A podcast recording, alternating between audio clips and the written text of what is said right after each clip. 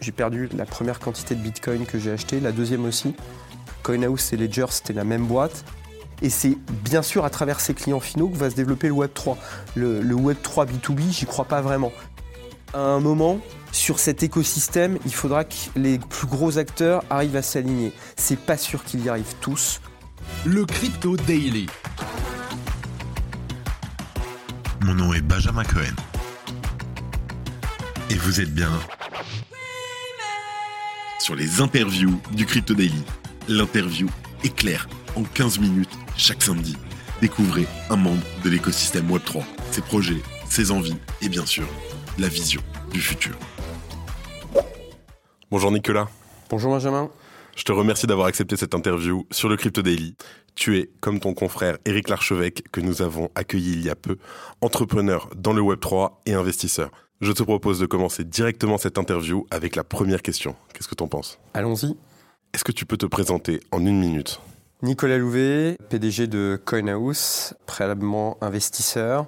Euh, tu l'as dit euh, dans tout un tas de projets à titre personnel, mais surtout euh, j'ai fait pas loin de 16 ans de venture capital. CoinHouse, plateforme d'investissement pour les particuliers, pour les entreprises, dans les cryptos et dans le Web 3. On gère à la fois pour les particuliers les entreprises la possibilité d'investir dans les cryptos, de réaliser des, euh, des paiements.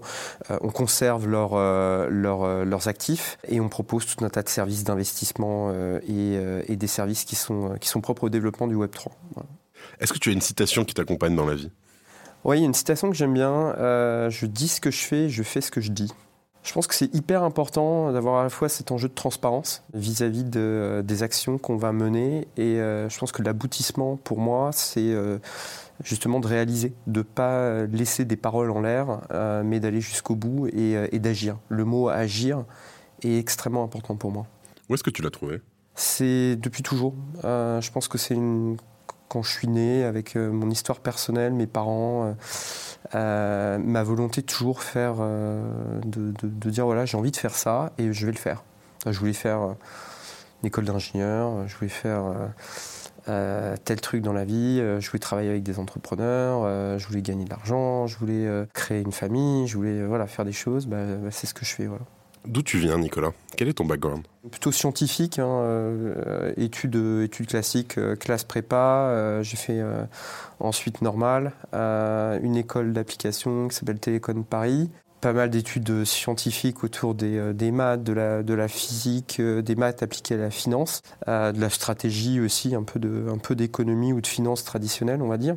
Et ensuite, parcours assez linéaire dans, le monde du capital investissement, ce qu'on appelle le venture capital, un métier qui, qui a maintenant, euh, depuis une dizaine d'années, euh, le vent en poupe, hein, l'investissement dans les startups, euh, euh les fonds d'investissement et, tout l'environnement autour en France de la French Tech et, et cet environnement qui est, hyper, dynamique du, financement. et ça m'a amené à bah, avoir énormément de projets, énormément de boîtes, énormément de business models différents, énormément de technologies et en parallèle de ça, j'ai développé un peu de, business euh, pour mon compte propre, c'est-à-dire des activités de conseil et aussi des activités d'investissement euh, avec mon argent.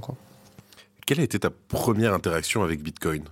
Grâce à Eric Larchevêque et euh, je pense que c'était à l'inauguration de la maison du Bitcoin ou quelques jours avant. J'ai acheté un, Bitcoin euh, sur l'ATM qu'il y avait là-bas, donc euh, puis j'en ai acheté un petit peu plus après directement avec avec la maison du Bitcoin. et d'ailleurs le, l'ATM m'avait donné du coup une seed et j'ai perdu en fait cette cette seed, donc j'ai perdu la, première quantité de Bitcoin que j'ai acheté, la deuxième aussi parce que je n'avais pas mis sur sur le ledger et j'ai j'ai paumé mon, euh, mon premier bitcoin a été paumé.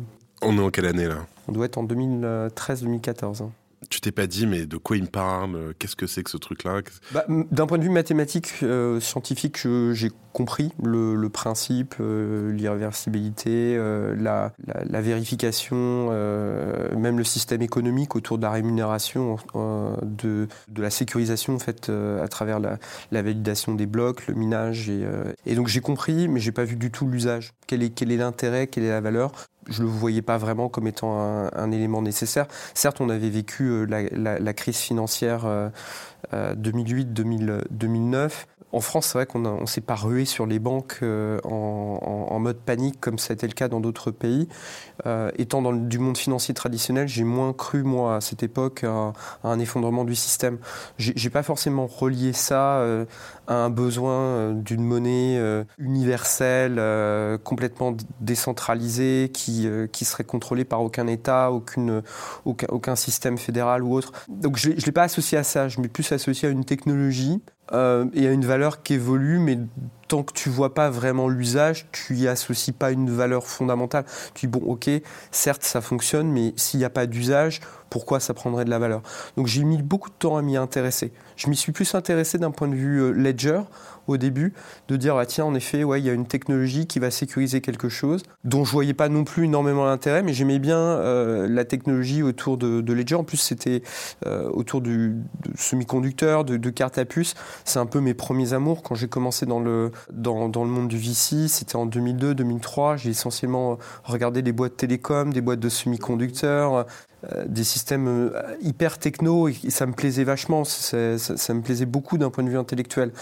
Je l'ai peu compris d'un point de vue économique, vraiment tu repars de loin, quoi. Ça veut dire qu'aujourd'hui, entre 2013, euh, où tu, tu ne le comprends pas, et aujourd'hui, euh, arrivé où tu en es CEO, notamment de, de CoinHouse. Ouais, il faut, il faut un petit peu de, il faut franchir des, des, euh, des, étapes. Bon, il y a eu une vraie éducation hein, qui s'est faite 2016-2017, et là où j'ai vraiment franchi le pas, c'est quand j'ai quitté mon job chez Serena Capital et où je suis passé justement du monde très confortable de partenaire de fonds de VC. ok, je rentre dans une start-up euh, euh, et, j'y joue un rôle de, manager. Et, ce rôle se transforme quelques mois après en la possibilité de de créer une spin-off, de sortir CoinHouse de Ledger, puisque CoinHouse et Ledger, c'était la même boîte, c'était les mêmes activités, c'était les mêmes, enfin pas les mêmes activités, mais c'était euh, le, même, la même équipe, le même, le même terreau, euh, et des activités qui justement étaient complémentaires. L'un euh, sécurise des cryptos, l'autre permet d'en acheter, et justement, bah, une fois que tu les as achetés, tu vas pouvoir les sécuriser. Tu nous parlais de ton apprentissage. Comment as-tu appris, découvert? La crypto, euh, bah, elle est venue déjà avec, euh, les, comme je le disais, les, premiers échanges avec euh, Eric et les équipes à l'époque où Ledger et, et CoinHouse étaient, deux boîtes qui étaient, qui étaient fusionnées, qui, étaient, qui avaient la même activité.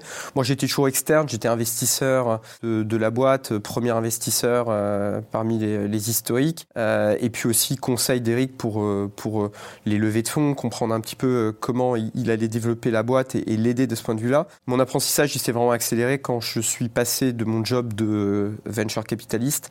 J'ai quitté Serena où j'ai euh, démarré euh, euh, mon activité chez, chez, chez Ledger en tant que coopérationnel, en tant que manager et où j'ai pris en fait la spin-off de la, de, la boîte. Et là, forcément, tu rentres dans le cœur du réacteur, tu es plongé au quotidien, H24, dans la crypto, son usage, son fonctionnement, ses règles, comprendre la concurrence, comprendre ce que veulent les clients, ce qu'ils font.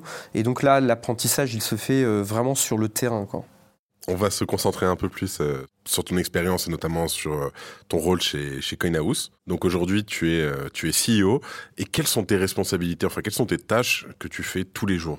Alors j'ai des tâches à la fois en tant que CEO je reporte à mon, à mon board. J'ai six board members en plus de, de, moi-même. Je suis président du, du board également. J'ai des investisseurs et euh, j'ai aussi un reporting euh, à faire auprès des, euh, des, autorités. Je suis responsable, garant d'un certain nombre d'éléments, en fait, notamment sur bah, la responsabilité de l'entreprise, puisqu'on est un acteur qui est enregistré. Donc on est contrôlé ou contrôlable par la CPR, l'AMF, la CSSF au Luxembourg. Donc ça, ça, crée un certain nombre de responsabilités. Je suis en charge de la stratégie et, et, du développement de l'entreprise. Donc à la fois la levée de fonds, tous les grands axes qui, qui doivent permettre à CoinHouse de, s'inscrire dans la durée, de trouver son positionnement sur, euh, sur un marché, de s'étendre, de se développer. Euh, ça peut passer par des euh, projets bah, de levée de fonds, comme je l'ai dit, mais aussi de croissance externe, des opérations stratégiques diverses et variées, le recrutement et le management aussi de bah, ma chasse gardée, c'est-à-dire aujourd'hui les six managers clés de l'entreprise qui tiennent chacun les différents piliers de la boîte, de la finance à la compliance, en passant par la tech bien sûr et, et toutes les autres fonctions de l'entreprise. Donc c'est des fonctions là plutôt managériales. Et j'ai un certain nombre d'actions opérationnelles aussi au quotidien dans des fonctions qui sont propres en fait à nos, à nos métiers. Voilà. Dans tout cela, c'est lequel aspect qui te plaît le plus? Je pense la stratégie et euh, le biz dev. Euh, J'aime bien l'idée euh, de euh, pouvoir projeter la société sur des, sur des nouveaux segments, anticiper, comprendre où va le marché, essayer de se positionner par rapport à, justement à ces évolutions, savoir saisir des opportunités. donc imaginer euh, des nouveaux euh, développements, pousser la boîte euh, à aller dans tel type de partenariat, tel type de développement technologique, éventuellement des lancements de nouvelles activités. Par exemple, CoinHouse Solutions, c'est mon initiative. C'est un, nouveau développement qu'on fait dans le Web 3, orienté très B2B, plutôt vente de technologie. On est très très loin de la vente de crypto. On est vraiment là plus dans la fourniture de solutions pour des entreprises pour gérer toutes leurs activités Web 3. Et là, on est vraiment dans un business complètement différent. Et ça, c'est moi qui l'ai créé de A à Z. Quel est l'axe sur lequel tu veux orienter l'entreprise aujourd'hui? Bah, Justement, en fait, il y, a, un bel écho entre deux activités. Il y a l'activité aujourd'hui qui, euh, qui fonctionne euh, plutôt bien et qui doit continuer à se développer avec la, le marché euh, aussi, qui reste encore un marché très petit aujourd'hui dans sa, dans, dans sa taille. Hein. Le marché crypto, c'est quelques pourcents de la population qui est équipée, qui s'y intéresse vraiment, qui est vraiment actif, là où le potentiel est 5-6 fois supérieur. Donc euh, notre potentiel de croissance, il est important, donc continuer à se développer sur cet axe-là. Et parallèlement à ça, il y a tout le volet Web3 qui est en train de, se, euh, de prendre forme, c'est-à-dire que des entreprises voient dans le Web3 la possibilité de communiquer différemment avec leurs euh, clients, de développer des nouveaux services, des nouveaux business models, et elles ont pour ça besoin de technologies, elles ont besoin de s'approprier des services complètement nouveaux, dans du processing, dans du paiement, dans la gestion de wallet, dans la gestion de la conformité de ces transactions. Et ce qui est assez intéressant entre les deux, c'est qu'on voit en fait la convergence à la fin. C'est-à-dire que ces entreprises-là, elles ont des clients finaux. Et c'est bien sûr à travers ces clients finaux que va se développer le Web 3. Le, Web 3 B2B, j'y crois pas vraiment.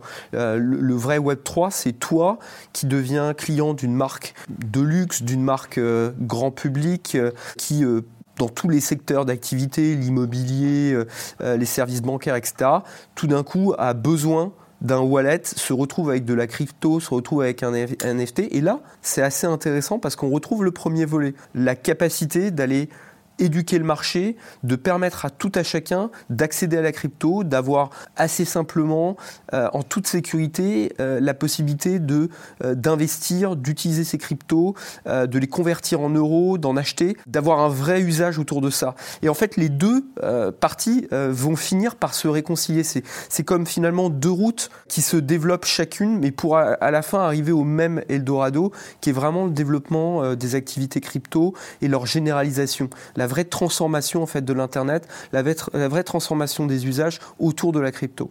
Il y a une roadmap ambitieuse sur laquelle on n'est pas malheureusement euh, les seuls à décider parce que je ne suis pas toutes les entreprises du monde euh, et donc c'est pas moi qui vais euh, transformer l'expérience euh, d'un grand gestionnaire de centres commerciaux, d'une marque de vêtements ou je sais pas moi d'une d'une activité qui va être touchée par dans l'entertainment, qui va être touchée par la crypto. Moi, mon objectif en revanche, c'est de mettre à disposition de tout le monde, y compris des utilisateurs finaux, des technologies simples, sécurisées, faciles d'accès euh, tout à fait scalable, capable de gérer euh, toute, toute, leur expérience et donc de vraiment favoriser. Nous, ce qu'on est, hein, c'est un catalyseur. On veut aider le développement euh, de cet écosystème.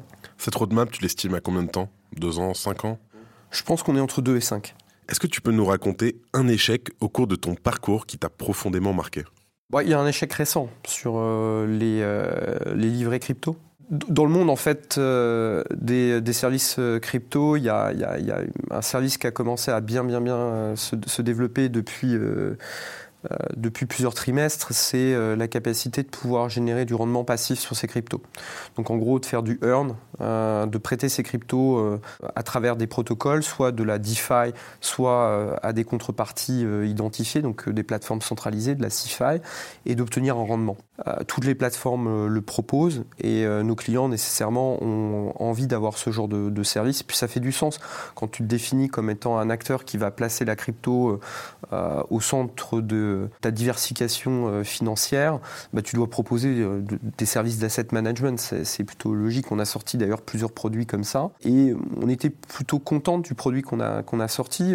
On, a évalué en fait tout un tas de contreparties possibles à nos clients, euh, c'est-à-dire des gens capables de générer du rendement, que ce soit des protocoles de DeFi ou euh, des plateformes CeFi. On a mis en place un protocole d'analyse. On s'est assez vite rendu compte que les plateformes de, de DeFi avaient des rendements qui étaient quand même relativement mauvais et présentaient aussi des risques. Donc on a préféré partir sur des plateformes de CeFi Là-dessus, on a évalué euh, plus d'une vingtaine de contreparties, donc d'acteurs euh, divers et variés. Il y en a plein avec lesquels on, a échangé. On s'est dit, on va pas du tout bosser avec eux parce que c'est pas du tout des acteurs sérieux. Et à la fin des fins, dans toute la liste, il en restait quelques-uns euh, qui nous semblaient vraiment cocher les cases. Des acteurs bien établis, dans des zones géographiques où il y avait une régulation, bien financés, réputés, capables de montrer un loan book, c'est-à-dire de dire, bah voilà comment on a prêté l'argent. vous nous nous prêter de l'argent, voilà comment on va la prêter, euh, voilà quel type de garantie on met en place, euh, voilà les contrats euh, qu'on met en place, etc. C'est des acteurs typiquement comme Genesis. C'est pas les seuls, mais voilà. Et au final, il n'y avait pas grand monde. Euh, toi, on n'a jamais voulu bosser avec BlockFile, euh, avec des gens comme Celsius. On a bossé au tout début, et ensuite on, s'est rendu compte que c'était pas du tout des gens qui étaient capables de tenir dans la durée, parce que justement, une fois qu'on fait l'analyse, après on continue à échanger régulièrement avec ces équipes. Et le point était que les gens nous semblaient pas assez solides, quoi. Et donc on a fait toute une analyse pour se dire, bah, au final, euh, les gens les plus sérieux, c'est ceux qu'on avait sélectionnés. Et manque de peau. Alors FTX c'était assez peu dans notre dispositif, mais là aussi euh, c'était un acteur plutôt sérieux, bien financé, etc. Et à la fin, en fait, euh, bah, notre système, on n'est pas les seuls à s'être euh, quelque part peut-être fourvoyé dans cette analyse ou avoir été perdu dans cette analyse par, euh, par des données sans doute fausses de la part des, contreparties. Mais en tout cas, c'est avéré que ces plateformes n'ont pas été capables euh, euh, de résister à la chute qui a entraîné FTX avec tout un tas de blocages et finalement d'arriver à bloquer, les fonds clients. Et ça, ça, a été dur parce que ça met un vrai coup d'arrêt en fait dans, cette notion de confiance autour, autour des acteurs et malgré les due diligence qu'on fait, bah, qu'est-ce qu'il faut faire de plus quoi La, la CIFI en a pris un coup, euh, un coup sérieux. Comment vous avez fait pour vous en relever? Bon, on s'est relevé les manches et puis on a dit ce qu'on a fait, on a fait ce qu'on ce qu'on a dit, c'est-à-dire on a dit aux clients bah, qu'on allait étudier comment on allait pouvoir résoudre le problème. D'un point de vue purement juridique, euh, les conditions étaient hyper claires, hyper transparentes. Le document euh, de contractualisation des conditions générales délivrées, assez simple, hein, c'est six pages. Euh, sur les deux premières pages, en gros, en gras, c'est marqué les risques sont pris par les clients qui prêtent leurs fonds via un contrat de prêt-emprunt aux contreparties. Donc de ce point de vue-là, c'est assez évident. Les contreparties ne rendent pas d'argent, les risques sont pris par les clients. On comprend que la situation est exceptionnelle. Nous, on est là pour durer. On n'est pas là pour dire, euh, voilà, euh, on va appliquer nécessairement stricto sensus euh, les choses. Euh, on comprend que euh, la situation est exceptionnelle et à ça, il faut proposer une réponse exceptionnelle aux clients. Parce que notre base client, euh, c'est ce qui compte le plus dans un marché crypto qui peut faire peur, sur lequel bah, finalement, il n'y a pas beaucoup d'acteurs qui sont capables vraiment d'être capables de dire vous pouvez avoir confiance de bosser en nous. Quelque part, même avec des conditions qui sont très strictes, il faut que tu montres quand même que tu es capable de tenir compte d'une situation qui est vraiment complètement anormal. La situation était totalement improbable, malheureusement, il faut toujours se prémunir. Donc on a résolu le problème.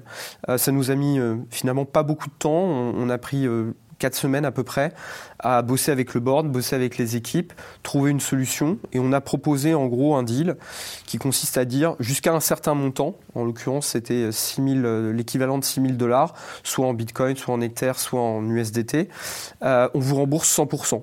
Vous aurez tout y compris les intérêts, vous perdrez rien. Euh, au-delà, on va vous rembourser un certain pourcentage et vous aurez le complément quand les contreparties vont nous rembourser Et nous, bah, on va aller chercher les contreparties. C'est-à-dire que bah, on va les attaquer, euh, celles qui sont en défaut. Euh, on va prendre des avocats, on va porter plainte, on va euh, investiguer et on va aller faire tout ce qu'on peut pour aller récupérer votre argent euh, et faire en sorte qu'on retrouve de la, de la confiance et de la liquidité dans, dans ce marché. Ce qui est en train de se faire. Résultat des courses, on a 98,2% de nos clients qui ont signé le protocole qu'on leur a proposé pour mettre fin en fait au, au projet. Euh, des livrets crypto euh, dans leur phase actuelle. Là. Il y en a 92% des clients qui ont été remboursés à 100%. Il y en a 6% qui sont remboursés de façon euh, partielle. Et il y a moins de 2% qui n'ont pas voulu signer pour l'instant, avec lequel on, on va avoir des, des, discussions. On a déjà des discussions et je pense qu'on va aller vers une résolution. Et ce qu'on voit là aujourd'hui, c'est que euh, on commence à avoir des, des, propositions de la part de Genesis et des autres pour justement rembourser et à propo proposer de la, de, liquidité. Alors ça va prendre un certain temps, mais on est en pleine négociation avec eux. On va revenir vers les clients là pour leur expliquer exactement à, tous ceux qui n'ont pas eu un remboursement à 100% ou ceux qui n'ont pas signé notre protocole. On va revenir prochainement vers eux pour leur expliquer où est-ce qu'on en est exactement euh, de cette situation et de ces négociations. Voilà. Et tout ça, on l'a résolu euh, en un délai qui était assez court parce qu'en gros, on a, on a bloqué les fonds euh, le 16 novembre face au blocage de Genesis. Le 4 janvier, 98,2% des gens avaient touché de l'argent sur leur compte, 92% avaient touché 100%. Donc sur un délai. Effectivement, c'est des chiffres euh, superbes. Vous, vous, êtes très bien relevé. Euh, ça, ça, bon, j'imagine que sur le moment, ça a dû être très difficile à encaisser euh, de longues nuits sur le moment, mais à la fin. C'est dur. Maintenant, bon, c'est dur aussi pour nos clients. Hein. Je vais pas me, je vais pas, je, enfin, on va pas se plaindre. Nous, on bosse pour les clients, donc voilà, ça a été difficile. C'est dur pour nos salariés, c'est dur pour mes salariés. Ça a eu un coût pour l'entreprise. On a réduit un peu la voilure aussi de la boîte parce que, bah, forcément, on n'invente pas l'argent. Hein. Merci d'écouter le Crypto Daily. On va parler du lien entre CoinHouse et Ledger. Est-ce que tu peux nous raconter un petit peu l'histoire de ces deux sociétés qui historiquement n'en sont qu'une? C'est la même. Ouais, c'est euh, la même. D'ailleurs, l'entité de départ euh, s'appelait euh, Epic Dream une société qui, a, qui, a, qui, avait rien à voir dans le, business, c'est la société précédente d'Eric. C'est elle en fait qui a fusionné avec deux autres boîtes pour, pour créer Ledger. Et avant de, créer Ledger, Epic Dream avait créé la maison du Bitcoin. Donc elle a créé un premier lieu qui s'appelait euh, donc euh, la maison du Bitcoin et qui était un incubateur, euh, un lieu dans lequel les entrepreneurs pouvaient se rencontrer pour échanger et puis créer des activités euh, autour de, de, technologies blockchain et, euh, et de crypto, euh, et, pas forcément d'exchange ou d'activités de brokerage, mais tout un tas d'autres services qui ont été développés. par exemple, les gens d'A5 qui développent des, technologies sur le Lightning Network sont passés par la maison, la maison du, du Bitcoin à un moment ou à un autre. Et en fait, donc, la maison du Bitcoin se crée, Ledger naît euh, au sein de la maison du Bitcoin comme un projet. Et les deux sociétés, finalement, vivent les unes à côté des autres pendant de nombreuses années. En gros, de 2014 jusqu'à 2017. Et en 2017, le temps de la séparation est venu. Euh, D'un côté parce que Ledger euh, est une entreprise beaucoup plus internationale qui vend du hardware, donc qui n'est pas contrainte heureusement par euh, des notions de KYC ou euh, euh, d'obligations réglementaires. Quand je vois un wallet non custodian, j'ai pas besoin euh, d'appliquer une régulation, etc. Alors que nous, bah, on vend des cryptos, ce qui même en 2017 où il n'y avait pas de régulation extrêmement claire, fait quand même penser que bah, tu prends des risques un peu différents. tu échanges des euros contre quelque chose qui est un actif qu'on pourrait qualifier de financier. Euh, c'est des opérations qui nécessitent quand même euh, d'avoir euh, une connaissance du client. Ça peut se faire à distance, donc tu as des risques nouveaux. les risques LCBFT, ils existent, on ne peut pas les nier. Et donc, naturellement, tu as une activité qui est beaucoup plus tournée vers la régulation moins scalable à l'international dans un premier temps parce que euh, aller travailler aussi bien au Japon qu'au Brésil, dans des zones géographiques où euh, t'as pas le même type de KYC, t'as pas le même type de relations bancaires, pas la même monnaie, c'est pas aussi simple à scaler. Donc euh, l'idée c'était de se dire bah Ledger d'un côté, CoinHouse de l'autre. Et moi étant actionnaire et étant à l'époque manager aux côtés d'Eric euh, de Ledger, euh, c'était plus simple finalement euh, que ce soit l'un de nous qui prenne la spin-off et qui et qui en, soit le PDG et, la rende autonome et, gère sa, sa, vie quoi. C'est ce qui s'est passé. Donc finalement, j'ai sorti la boîte du giron de Ledger et depuis on a levé 40 millions d'euros. On est passé de 5 salariés à 120. Donc on a créé quand même plein d'emplois en France. On a créé plein de technologies, plein de services parce qu'à la base, au sein de la maison du Bitcoin, la technologie de base, elle était là. La capacité euh, d'acheter, de vendre de la crypto. Mais il y avait guère que ça, en fait. Euh, toutes les briques supplémentaires qu'on a ajoutées depuis, elles sont nées euh, du travail que l'équipe a réalisé depuis 2017, depuis la spin-off. Nicolas, quel conseil donnerais-tu à quelqu'un qui vient de fonder sa boîte? De bien s'entourer. Je pense que le premier élément, c'est l'équipe fondatrice qui sont tes fondateurs, tes premiers salariés, tes conseils, sur qui tu peux t'appuyer. Euh, c'est très, euh, c'est un, job qui est particulièrement euh, compliqué parce qu'il nécessite en fait une grande polyvalence. on joue à la fois sur des notions de réseau, de, des aspects commerciaux, des aspects de stratégie, des aspects de management. C'est pas forcément évident de pouvoir comprendre tous ces aspects. Donc la complémentarité joue beaucoup. Donc si tu es entouré par des gens qui vont être capables euh, euh, d'être meilleurs que toi, là où justement euh, il faut aller compléter une expertise que tu as moins, c'est hyper important. Donc l'équipe, les gens qui vont t'entourer, le noyau de, départ est, hyper important. Partir seul, c'est tendu hein, quand même. Je te propose qu'on avance un petit peu vers la partie Web 3 de l'interview. Pour toi, quels sont les usages de la blockchain que tu affectionnes plus particulièrement? Les paiements, l'identité, euh, sur un sujet complètement euh, différent, mais la, notion d'identité, euh, d'identité numérique est, un sujet particulièrement intéressant. La traçabilité, aussi la vérification. Euh, pour authentifier qu'un service et euh, euh, qu'un produit, qu'une personne. On, revient toujours sur cette même notion autour d'identité et, réelle. Je trouve que c'est des, super cas d'usage. Le, paiement parce que bah, on est dedans à travers les, à travers les, les, cryptos, parce qu'il y a, une des vrais usages, des, vrais business models qui, qui sont hyper intéressants à, à créer. Euh, je, vais faire un parallèle un peu, un peu bizarre, mais j'entendais, euh, je crois que c'était ce matin à la radio, le fait qu'en Turquie, lié au séisme, sinistrés en fait euh, avaient beaucoup de mal à toucher de l'argent euh, pour pouvoir euh, vivre tout simplement et, être indemnisés du fait que bah, ils pouvaient avoir perdu à peu près tout. Ils avaient besoin d'aller justement sonner à la, à la, porte de banque après avoir vu un, un expert et qu'il fallait attendre des heures et des heures pour arriver à, obtenir un peu d'argent pour pouvoir ne, serait-ce que, vivre. Bah, en fait avec la, blockchain, avec un, une monnaie euh, digital, euh, vous pourriez faire des drops parce que à peu près tout le monde a quand même réussi à garder son téléphone. Et donc, euh, dans un téléphone, vous pouvez avoir un wallet et quelque part, avec une simple connexion Internet, vous pouvez quand même récupérer la capacité d'avoir accès à votre identité si vous avez perdu vos documents, d'avoir accès à, de l'argent pour pouvoir continuer à, vivre, etc. On voit des usages qui sont quand même hyper parlants et, qui et qui, je pense, aujourd'hui pourrait sauver sans doute des vies. Quoi. C'est totalement vrai. Euh, aujourd'hui, on voit beaucoup de gens qui... Nous, en France, c'est facile d'avoir un compte bancaire, c'est facile tout ça, mais euh, Bitcoin et les cryptos permettent vraiment une inclusion financière euh, du plus grand nombre. quel est ton avis sur la réglementation de l'écosystème aujourd'hui en France? Équilibré. il y a un enregistrement, pas très compliqué à obtenir, mais qui permet d'inscrire quand même son activité dans un cadre euh, qu'elle mérite d'exister, de définir des activités. Alors, tu dis pas très compliqué à obtenir pour avoir l'enregistrement euh, PSAN. Je crois que CoinHouse, vous êtes la première société en France à l'avoir eu en mars 2020. Est-ce que c'est pas devenu un peu plus compliqué depuis?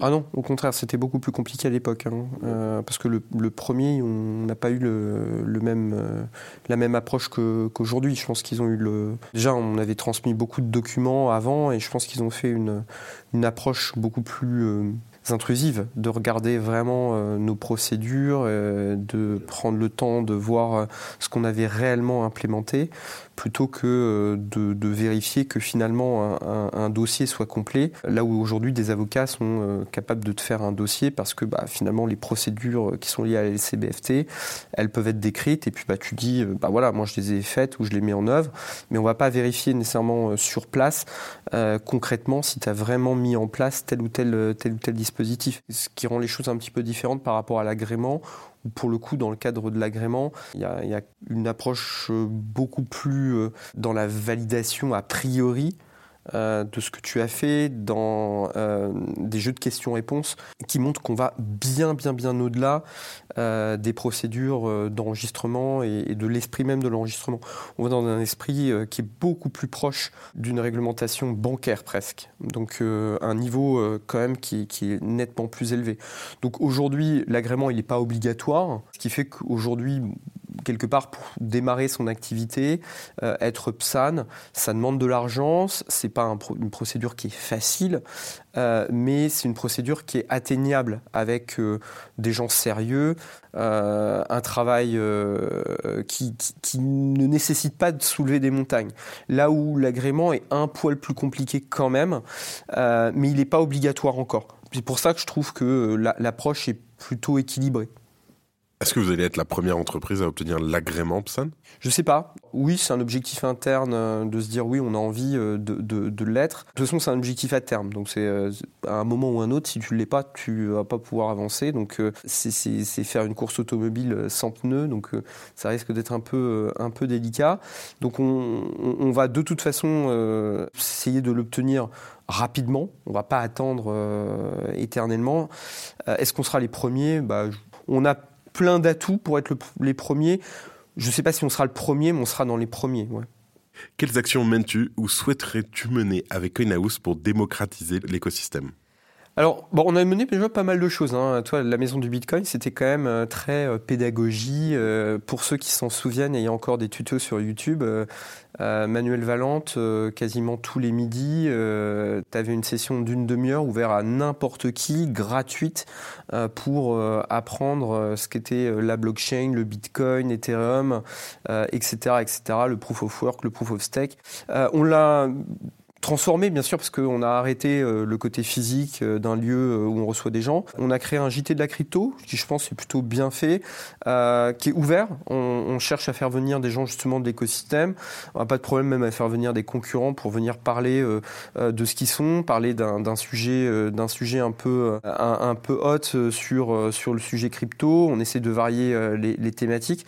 On continue à écrire beaucoup de contenu aussi à destination de, de nos clients alors pas pour tous les clients, mais pour une partie des clients, on a des modules de formation et à travers l'accompagnement qu'on met en œuvre, c'est-à-dire la capacité d'avoir un chargé de compte, là tu as de la vraie pédagogie. C'est-à-dire que à ton chargé de compte, tu peux lui poser la question euh, est-ce que tu peux me réexpliquer euh, c'est quoi le les fondamentaux euh, derrière Polkadot Est-ce que tu peux me parler de Chiliz En quoi Pourquoi Helium s'est planté Est-ce qu'il y a un risque sur Solana après l'affaire FTX Quelle est l'évolution selon toi du cours des 4-5 cryptos qui comptent Donc là, on est à la fois sur la dimension conseil, mais aussi sur la dimension je vais t'expliquer ce qu'on sait nous des cryptos. Et pour ça, on a équipe qui forme nos sales. J'en profite, je te coupe, mais on remerciera euh, Romain, que j'ai eu le temps de d'embêter plusieurs fois avec mes questions, euh, Romain de CoinHouse. Voilà, bonjour à lui. Romain Sagui, ouais, directeur des opérations euh, commerciales. Manuel Valente, directeur scientifique, cofondateur Ledger, cofondateur CoinHouse, un des gros experts quand même de, la crypto en, en France, professeur Alix, vraiment la bonne personne pour, euh, pour aller du plus simple à revenir sur la base de la base jusqu'à OK, on va coder en Python. Tu veux nous réexpliquer rapidement ce qu'est le JT de la crypto? C'est un média qu'on a créé en fait pour euh, dynamiser notre newsletter et qui a un format court d'une dizaine de minutes, euh, coupé en, plusieurs euh, plusieurs parties, de façon à présenter à la fois l'actualité des cryptos, la météo des cryptos qui vise à montrer justement quelles sont les actualités de marché, l'évolution des cours, les cryptos à observer. ça, ça vient directement de notre équipe recherche et souvent un ou deux invités pour parler d'un sujet chaud. Donc là, il y a le salon NFT NFT Paris dans la conférence à la fin de la semaine. Donc, on avait reçu son, fondateur pour parler de l'événement. Pourquoi Paris accueillait cet événement? Qu'est-ce qu'on y attendait Qu'est-ce qui était intéressant? Plein de gens de l'écosystème qui sont venus pour parler de leur actualité, pour parler de sujets chauds. on a parlé de Shanghai. On va en reparler dans pas très longtemps parce que c'est une évolution assez importante autour d'Ethereum. Il y a plein, plein, plein de sujets euh, euh, qui sont. Enfin, la crypto, c'est un monde qui est hyper bouillonnant. Euh, quand on a aidé, par exemple, le, Parisien à faire ses cryptos une, on intervient, nous, derrière pour. pour les processing de paiement, bah pareil, on a mis en avant le Parisien et, et, et son projet NFT. Si tu pouvais modifier deux choses dans l'écosystème, que modifierais-tu? Les relations avec les banques et euh, je reviendrai euh, assez longtemps en arrière pour essayer de, de positionner plutôt plus vite euh, des acteurs français ou européens dans l'écosystème. On a raté un peu la vague 2013, 2014, 2015. Il y avait des, un positionnement à faire émerger. Aujourd'hui, nous, on n'est pas positionné comme un exchange, hein, on n'est pas une bourse, mais force est de constater qu'aujourd'hui, les exchanges dans, dans le monde, bah, c'est pas forcément des Européens. On a quelques Européens, il y a Bitstamp, euh, euh, il y a Bitpanda qui a, un exchange. En France, on a bon, Paymium qui est assez en retard quand même, et, et on compte pas de, de, leader. Et, euh, et là-dessus, je pense que ça joue à la fois sur le rôle des banques à ce moment-là, et sur sans doute la volonté entrepreneuriale, mais assez longtemps, il y a assez longtemps, d'aller d'aller s'imposer en fait et d'essayer d'aller d'aller développer euh, ce marché et, d'essayer de faire de, recréer euh, ce qu'est aujourd'hui un Coinbase ou un, ou un Binance en France ou en Europe. Je pourrais, on pourrait parler pendant des heures de cette pensée de, de retourner en 2014, 2013, 2014, essayer de... La messe n'est pas, est pas, est pas, est pas dite en réalité hein, sur, sur ce marché parce qu'il y a quand même un enjeu autour de la régulation. C'est-à-dire qu'à un moment ou à un autre, nous, notre pari, ça a toujours été ça. Dans 2017, je viens de la finance traditionnelle. Mes fonds étaient régulés AMF. Euh, je suis moi-même euh, issu euh, corps d'État. Donc l'idée est de dire bon bah, on va pas faire de la finance en faisant n'importe quoi. Pas créer un, marché gigantesque qui a des trous dans la raquette monstrueux en matière de fraude, qu'elle soit fiscale ou, qu'elle qu ait créé des risques sur l'écosystème, sur, sur l'économie ou même sur les populations quand on parle de terrorisme. Donc d'évidence, à un moment ou à un autre, si ce marché veut devenir très gros, il y a la régulation qui doit prendre, euh, qui doit prendre la place. Et donc, à un moment, sur cet écosystème, il faudra que les plus gros acteurs arrivent à s'aligner. C'est pas sûr qu'ils y arrivent tous. En tout cas, ça risque d'être assez difficile. Et pas dans toutes les régions du monde. Il nous reste deux petites questions, mais c'était la fin des questions euh, sérieuses. Ah, super. On va passer au fun. Bitcoin ou Ether? Ether. Pourquoi? Parce que. Selon toi, en une phrase, qu'est-ce que le Web3 de demain? L'Internet des gens. Ça me fait quand même penser à la, au livre euh, d'Andreas Antonopoulos, l'Internet de l'argent. C'est un peu en rapport, euh, pas du tout? Est-ce que les gens sont de l'argent? Euh, Je pas faire un syllogisme. Non, je, pense que euh, sa vision était très monétaire. Elle, elle, est très inspirée de l'historique de Bitcoin. Euh, là où ma vision, elle est plus sur euh, l'évolution des réseaux sociaux, la communication euh, entre, et l'échange de, données entre les gens, peer-to-peer, et entre les gens et les marques. Ça, c'est quand même assez différent. Alors, certes, ça peut être monétaire. Et c'est là où il y a une réconciliation avec la crypto. Parce que quand tu échanges des flux, tu peux obtenir une rémunération pour cet échange, pas juste un enregistrement. Ça dépend en fait de ce que tu donnes comme information. Quand tu remplis un formulaire, quand tu euh, gagnes pas nécessairement d'argent ou tu t'attends pas à gagner de l'argent. Si tu produis un contenu qui a de la valeur, là en revanche, et qu'il est liké euh, un million de fois, qu'il est réutilisé par d'autres, qui sert de base, là oui, tout travail mérite euh, salaire. ton contenu, ta production, dès lors que c'est bien la tienne, qu'on l'a authentifié, ça sert à ça la blockchain, eh ben, elle peut te permettre de toucher quelque chose. Et ça, la blockchain est hyper efficace pour faire des waterfalls de paiement. Euh, pour être capable de dire, bah, quelle que soit la personne dans le monde qui a utilisé, je sais exactement qui payer euh, sans passer par des comptes bancaires et des, euh, et des transformations monétaires dans, dans différentes currencies. C'est hyper efficace, hyper rapide, et ça, c'est une vraie évolution. Nicolas, tu as vécu l'interview. À qui le tour maintenant? Ambre de chez Kaiko, ce serait, euh, c'est une super entrepreneuse, entrepreneur, je ne sais plus ce qu'on dit exactement. La data, le Bloomberg euh, de la crypto. Ambre, regarde tes MP parce qu'on arrive. Nicolas, je te remercie d'avoir accordé aux auditeurs et à moi une partie de ton temps. Nous avons pu discuter régulation, système bancaire, paiement, révolution crypto. Bonne continuation à toi et à bientôt. Merci Benjamin et à très vite pour de nouvelles aventures et sur CoinHouse. C'était Nicolas Louvet sur le Crypto Daily. C'était Benjamin pour le Crypto Daily. Merci et à très vite.